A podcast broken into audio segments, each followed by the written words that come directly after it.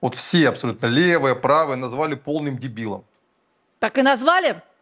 Ну, ну назовем это, ну, не словом дебилу, но идиотом. И правые, и левые, Меланшон, и Лепен, все уже сказали, он что, с ума сошел? Это просто псих, который сошел с ума. Все понимают, что никакого ввода войск европейского контингента, натовского не будет. Все это понимают. Но понимаете, в чем проблема Макрона? Мы его красиво выдавили с Африки. Это мягкое подбрюжье Франции. Он потерпел жесточайшее поражение на внешнем контуре. Очевидно, что ставка, которую он сделал на Украине, она не играет. То есть это второе будет поражение, на которое он сделал ставку. И, соответственно, полностью потерять Украину, а все пока идет к тому, потому что поддержка со стороны США, других европейских стран, она как-то резко упала. Это уже видим по цифрам. И пока не видно э, конца и края этим проблемам. Он понимает, что ставка, которую, а он давно сделал ставку именно тоже на Украину, она проигрыш, проигрышная. И он пытается всеми силами хотя бы оттянуть катастрофу. Вот это все, что он пытается сделать. А как для Макрона э, может выглядеть катастрофа? Это катастрофа ну, как... лично для Макрона или для всей Франции? Или это вещи ну, такие неразделимые? Нет, это катастрофа для его политического курса и его политической партии. Соответственно, рано или поздно как бы надо идти на выборы. И с чем идти Макрону на выборы? Полная катастрофа внутри, внутренней политики. То есть вот эти забастовки фермеров, прочее, там народ очень возмущен. Резкое подорожание всего. Люди обнищали, ну, по европейским, понятно, меркам, не по африканским, мы не будем сравнивать, да, но по европейским меркам они себя считают нищими. Да, то есть они считают, что они жить стали много хуже. То есть это относительная, естественно, величина, повторяю, чтобы не, не смеялись. Но сами французы так считают. Отсюда эти забастовки и прочее. На внешнем контуре полный разгром. С чем идти на выборы? Но э, это их вопрос, пусть сами думают, как Байден на него ответить. Байден, да, с чем-то придумает Точно эти с русской угрозой.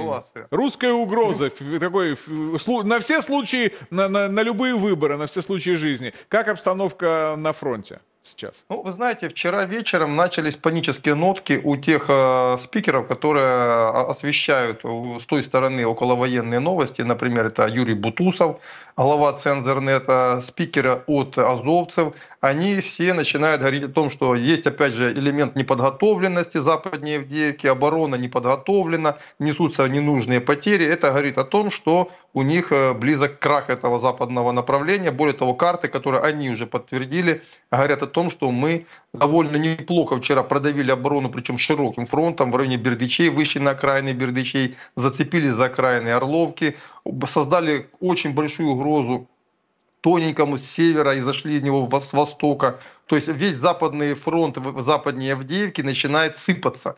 И отсюда панические нотки. Если мы вспомним битву за Авдеевку, мы вспомним, что перед катастрофой в Авдеевке, вот где-то за неделю до катастрофы у них начались тоже такие панические нотки, а потом все обернулось катастрофой. То есть они уже понимают, что куда оно все идет, и отсюда есть большие сомнения, что им удастся вообще удержать оборону э, по более-менее удобному, э, согласно рельефу, линии это западнее Бердычей, Орловки по э, реке, чтобы таким образом на удобных позициях закрепиться ну, после того разгрома, который у них был под Авдеевкой. Уже появились сомнения и у них.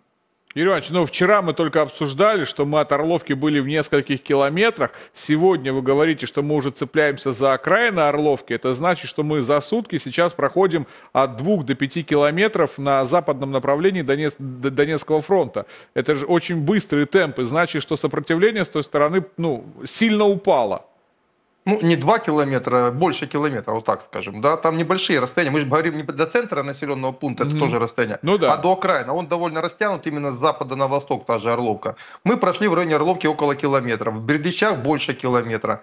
Это, это то, что подтвердил противник, это их данные, да, mm-hmm. а, тоненькая, это в районе 700-800 метров, то есть это данные, которые подтвердили те уже 100 сторона, то есть это уже даже не обсуждается, да, то есть это за сутки мы прошли, и отсюда такие панические настроения. Но самое важное, они вчера еще, обратите внимание, важнейший момент был в виде сожженного Абрамса, да, то есть это да. 47-я бригада, им передавали Абрамс, это был последний резерв, то есть получается, они его бросили в бой, чтобы удержать оборону, а у них был приказ только в крайнем случае их бросать в бой. Они их бросили в бой, один сожгли, наши ребята, говорят, второй успел улизнуть, э, хотели второй дожечь, было бы здорово, говорит, второй смогли, не успели, он просто убежал раньше, мы, говорит, его догнали.